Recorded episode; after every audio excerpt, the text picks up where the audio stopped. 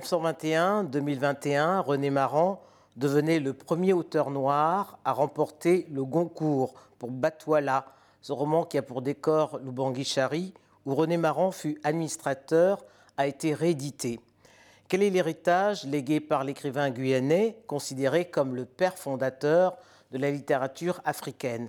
Boniface Mangamboussa, bonjour. Bonjour. Cent ans plus tard, Batouala, l'œuvre majeure de René Maran, est d'une modernité actuelle, alors qu'à l'inverse d'André Gide ou d'Albert Londres, auteur de Voyage au Congo et de Terre d'ébène, il n'a pas connu la prospérité qu'aurait dû lui conférer ce prix Goncourt. Comment vous l'expliquez? Ben, je crois que la polémique, la polémique a été tellement violente que d'emblée, le livre est passé inaperçu. Euh, mais on est heureux que 100 ans après, on peut encore le relire, euh, trouver qu'il est d'une modernité actuelle. Mais la polémique était violente parce qu'on n'a pas parlé de littérature. Je crois qu'on le considérait euh, comme un lanceur d'alerte aujourd'hui, c'est-à-dire qu'il avait trahi de l'intérieur, et ça, on ne le pardonne pas, toutes les institutions ne le pardonnent pas, on ne lui a jamais pardonné ça. Mais qu'est-ce que ça dit également de la perception de la littérature africaine à ce moment-là, et même encore aujourd'hui? Il faut savoir que lui, par son statut, devait appartenir à ce qu'on appelle la littérature coloniale. C'est-à-dire qu'au XIXe siècle, euh, tous les administrateurs, tous les fonctionnaires qui allaient dans les colonies, qui étaient très lettrés, produisaient une littérature qu'on appelle une littérature coloniale. C'est une littérature très exotique. Euh, lui, il renverse le regard. Il s'est mis à contre-courant. Il se mit à contre-courant. Il se mit à contre-courant et, comme il le disait lui-même, il a essayé de décrire l'Afrique telle qu'elle est, pas telle qu'on l'imaginait, telle qu'on l'invente. Et surtout, il a inversé le regard, c'est-à-dire que dans la littérature coloniale, euh, l'Africain était l'objet du discours. C'est quelqu'un sur lequel on tenait le discours. Il ne parlait pas.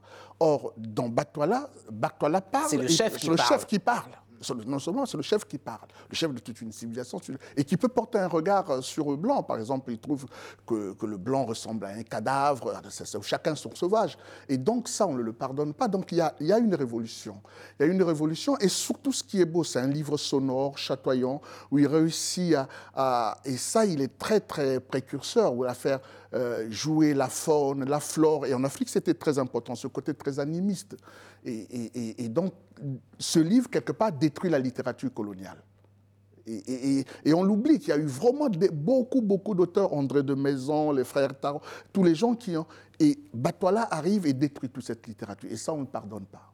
Mais pour quelle raison Senghor le considérait-il comme le père de la, de la négritude et de la littérature africaine, alors qu'il ne revendiquait ni ses origines noires, ni guyanaises, et il s'affirmait euh, bordelais même. Oui, écrivait même français, quoi. Euh, mais justement, ça, c'est très important. Il s'affirmait français, il se revendiquait écrivain français. Mais euh, son œuvre est totalement africaine. C'est-à-dire. Euh, c'est paradoxal. C'est ça le paradoxe. C'est ça ce qui est très intéressant. Chez lui, tout est toujours ambivalent, c'est toujours double. C'est-à-dire que l'auteur, sa culture, il est totalement français. Il ne faut pas oublier quand même qu'il arrive à Bordeaux très jeune. C'est un grand joueur de rugby, c'est vraiment un écrivain bordelais. On peut le comparer pas forcément à Mauriac. Mais mais en même temps, il a en lui une mémoire africaine par l'histoire qui fait que quand il arrive, il peut réussir à faire vivre cette Afrique-là. Il peut réussir à la faire vivre, on le verra plus tard chez Amadou Kourouma, ce côté de, faire cohabiter les bêtes et les hommes, de, de dire, côté animiste, de sentir que les, les, bêtes ont une âme. Et ça, euh, il n'y a que lui qui l'a il a fait avant tout le monde. Quant au regard du monde blanc, il est précurseur, par exemple, de quelqu'un comme Ferdinand Yono, une vie de boy. Et d'abord, euh, le boy meurt parce qu'il a osé voir et représenter le blanc. C'est ce que euh, René, Maran le fait. Donc, l'œuvre est totalement africaine, mais l'auteur est français. Mais Césaire persistait en disant c'est le père de la négritude aussi, le précurseur de la négritude. Or, René Maran considérait que la négritude était un peu un courant raciste et, surtout pas une nouvelle forme d'humanisme comme le prétendaient Senghor et Césaire. Oui, et c'est ça le grand conflit. Là. Vraiment, là, vous mettez le doigt sur quelque chose de capital. Si on, si on, si on, ne dissocie pas l'homme de l'œuvre, on ne comprend rien. Euh, lui, il est il dit, il dit d'ailleurs qu'il va en Afrique avec une âme, euh, une âme française, une tête française. C'est un Français. C'est un Français de par sa culture, de par son histoire. Mais les choses, enfin, il devient parfois africain malgré lui. Euh, c'est-à-dire que, et c'est pour ça que je dis qu'il y a peut-être une mémoire euh, historique. euh, qui fait que quand les gens le lisent et quand Senghor le lit, il faut, il faut savoir quand même qu'en 1920, il y a deux auteurs qui vont marquer Senghor et Césaire. Il y a René Marron avec Batouala en Afrique, mais il y a un autre noir qui vient des États-Unis, qui est Claude Maquet, qui va écrire un livre qui s'appelle Bonjour, dont l'action se passe à Marseille. Pour la première fois, les Noirs sont représentés comme ils sont. Et René Marron a une bonne euh, formule en disant un homme pareil aux autres. Ils ne sont pas différents. C'est d'ailleurs le titre d'un de ses livres. D'un de ses livres. Et ça, quand Césaire et Senghor lisent voilà, c'est ça ce qu'il faut faire. Et donc, mais malgré, ils ne se revendiquent pas africains, les deux. L'un est jamaïcain, mais il est passé par Harlem, l'autre est guyanais, il, est administrateur colonial. Mais quand ils écrivent, ils donnent à voir l'homme noir, l'homme africain dans toute sa complexité, alors que la littérature exotique avait une vision un peu folklorique de l'autre. Alors, tiraillé par ses multiples identités, noir, guyanais, euh, mais également français, est-ce qu'on pourrait dire que René Maran a été incompris d'un système, d'une administration coloniale qu'il représentait, mais qu'il critiquait également. Oui, oui. Incompris aussi parce que lui-même, tout chez lui est double. Euh, il faut savoir que même, je peux dire que le verre était dans le fruit. Euh, il part en Afrique en tant que républicain qui va apporter la civilisation. Euh, mais ce qu'il oublie, c'est que la République, c'est ici en métropole. En, Afrique, on est dans l'Empire. Donc il y a quelque chose de schizophrène. L'Empire, ce n'est pas la République. L'Empire, c'est le, code de l'indigénat, donc c'est l'autre loi. Et donc, quand il arrive euh, dans les colonies, il est totalement désarçonné. Parce que ce n'est pas ce qu'il croyait. Il y, a, il y, a, même un côté philanthropique. Je vais apporter, civiliser mes frères noirs. Donc, quelque part, il y a cette dimension-là. Et donc, quand il arrive dans les colonies, il me dit, mais non, ça passe à la civilisation. Mais en fait, les colonisés, les colonisés lui ressemblent. non seulement les Comme colonisés vous dites, sont ses frères noirs. Oui, ses frères noirs, mais en même temps, ses frères noirs me disent, mais c'est qui ce frère noir qui est avec les Blancs, en complicité avec les Blancs? Donc, il, il, est, il est toujours entre le marteau et l'enclume. Avec les administrateurs coloniaux, il dit, mais c'est qui un truc qui arrive là Mais lui, il les regarde de haut parce qu'il est plus cultivé qu'eux. Il était abonné pratiquement à toutes les grandes revues, on le voit dans sa oui, Il est considéré comme le sale nègre. Oui, oui. C'est le sale nègre, mais en même temps, le nègre qui a pitié des, administrateurs coloniaux qui sont en train de dépérir, euh, qui, dans l'alcool. Euh, et, et donc, où qu'il aille, il est toujours traverser, travailler par... Oui, parce il donne toujours rendez-vous ailleurs, et ça, ce n'est pas acceptable. Mais alors, comment expliquer euh, justement la, richesse de cette œuvre-là et le tollé que ça a suscité, surtout en métropole? Oui, en fait, le tollé, le regard, l'inversion de regard où le noir regarde le blanc, euh, où il réussit à faire vivre cette Afrique qui a une âme, ça aurait pu passer. Sauf que une fois qu'il euh, a fini son roman, il ajoute une préface. Parce qu'il dit civilisation, civilisation. Mais, évidemment, il est allé là-bas pour apporter la civilisation. C'est ce que disait euh, Jules Ferry, vous vous souvenez, dans ce discours qu'il avait prononcé, je crois que le 28 juillet 1885 à la Chambre des représentants, en disant la, la France va en Afrique pour trois raisons. Les raisons économiques, son industrie a besoin de la matière première surtout pour des raisons de civilisation. Il utilise le mot. Les races supérieures ont le droit et le devoir de civiliser les races, les, races inférieures.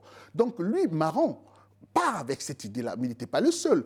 Et ce qui est ambigu, c'est que les gens qui vont dans les colonies ont déjà des problèmes avec la République.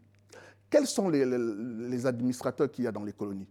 Euh, Les Antillais, les Corses, les Alsaciens, euh, tous ces gens ont un problème compliqué avec la colonie, mais en même temps, ils croient puisqu'ils adhèrent à l'idéologie. Ils la représentent. Ils la représentent, évidemment. Donc, il va en Afrique avec ce projet-là. Et c'est là, la grande ambiguïté. Quand il arrive, il tombe des nues. Et ça, pour lui, ça a été une tragédie.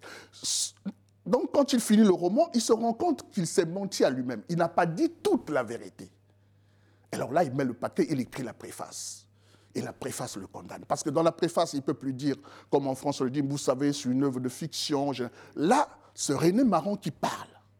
Et qui parle, qui dit, je ne suis pas le premier à vous condamner. Il y a eu déjà le, poète hindou Tagore qui l'avait dit à Tokyo que cette civilisation, elle est mortelle.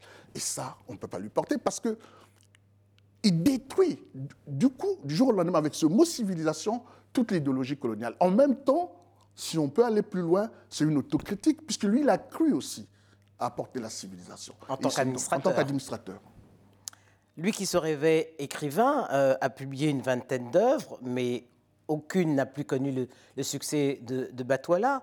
Il essuiera des, des tollés qui le pousseront même jusqu'à la, la démission. Il mourra d'ailleurs sans le sou. quelle leçon peut-on tirer de, de la vie de René Maran aujourd'hui? Ah ben, quand on dit toujours la vérité, il faut se préparer à assumer les conséquences. Et elles sont souvent cruelles. On le paye cher. On le paye très très cher. On le paye pas cher parce que son roman Un homme pareil aux autres, qui est un livre bouleversant, qui est aujourd'hui euh, vraiment un livre actuel parce qu'il parle réédité, aux, réédité, oui, euh, aux gens qui sont à cheval entre double identité, y compris même des enfants parfois issus des couples mixtes. C'est un livre très moderne. Ce livre-là est descendu euh, par Franz Fanon, dans Peau noire, masque blanc, il dit voilà, il ne rêve qu'à devenir blanc. Voilà, c'est singer le blanc. Alors que lui, ce qu'il voulait, qu'on le considère comme tout le monde. Hein, qu'on ne tienne pas un compte. Humain. Un humain. Un voilà, un humain. Et donc, les Noirs, même pour lesquels il écrit ce livre, eh ben, le, détruisent. Reste euh, incompris. Oui, il est incompris. Et, mais il, il reste républicain parce que pendant la guerre, il souffre énormément. Les vichistes vont l'approcher parce que euh, une fois qu'il est plus administrateur colonial, il vit du journalisme, c'est une belle plume. Les vichistes vont l'approcher, mais il reste républicain. Et, malgré la misère, ça on l'oublie. Et, ça, c'est tout à son honneur. Aujourd'hui, la leçon à tirer de, l'œuvre majeure de René Maran, Batouala, qui reste actuelle, comme on le disait, je pense qu'il faut le relire et, je pense que vraiment c'est la, grande leçon, c'est quand on est sincère en littérature, euh, on finit toujours par être récompensé, même quelques années plus tard. Et 100 ans plus tard. 100 ans plus tard. 1921, premier Goncourt attribué à un auteur noir, même s'il ne se considérait pas comme un auteur noir. 100 ans plus tard, un Goncourt remporté par le premier Africain, quel commentaire ça vous inspire? Moi, je crois qu'il y a un signe un peu de destin. On l'oublie, euh, avant que Mbougar ça le Goncourt, les éditions Typhon décident de rééditer Un homme pareil aux autres et ils demandent à Mbougar ça de faire la préface. C'est fou. Et donc, il préface ce livre de Maran, qui est un livre capital, et deux, trois mois plus tard, il, reçoit, le Goncourt. il reçoit le Goncourt. Comme Maran. Comme Maran. C'est pas le destin, ça? Un passage de relais. Un, Goncourt qui commence aussi euh, à susciter des répliques hors, euh, hors littérature, euh, exactement plus ou moins comme Marron, parce que maintenant, Bougar Sarr est stigmatisé pour soi-disant, comment dire, que il fait de l'apologie de l'homosexualité, et, ce sont des valeurs entre guillemets blanches, européennes, en train de polluer la société sénégalaise, alors que c'est même pas. Euh, ça reste d'abord une œuvre littéraire. Oui, non seulement ça reste une œuvre littéraire, mais c'est-à-dire que ce thème-là n'apparaît pas dans l'ouvrage. Dans le Goncourt, dans le Goncourt, C'était dans son précédent dans livre. Son précédent livre. Et donc, euh, les débats sont toujours biaisés de la même manière avec René Marron. Et bon, René Marron, encore, il a été lynché sur la place publique, mais, mais Mbougar on ne sait pas quel destin le Sénégal veut lui rester. Mais je, trouve toujours qu'il faut lire les auteurs et, non leur. Euh, comment dire, prêter des intentions, faire des projections, alors que le travail qu'il faut est un travail noble. Je veux dire, deux Goncourt, vous avez là un Goncourt à 31 ans, il ne faut quand même pas chercher les poux dans, dans sa tête. Merci. Merci beaucoup.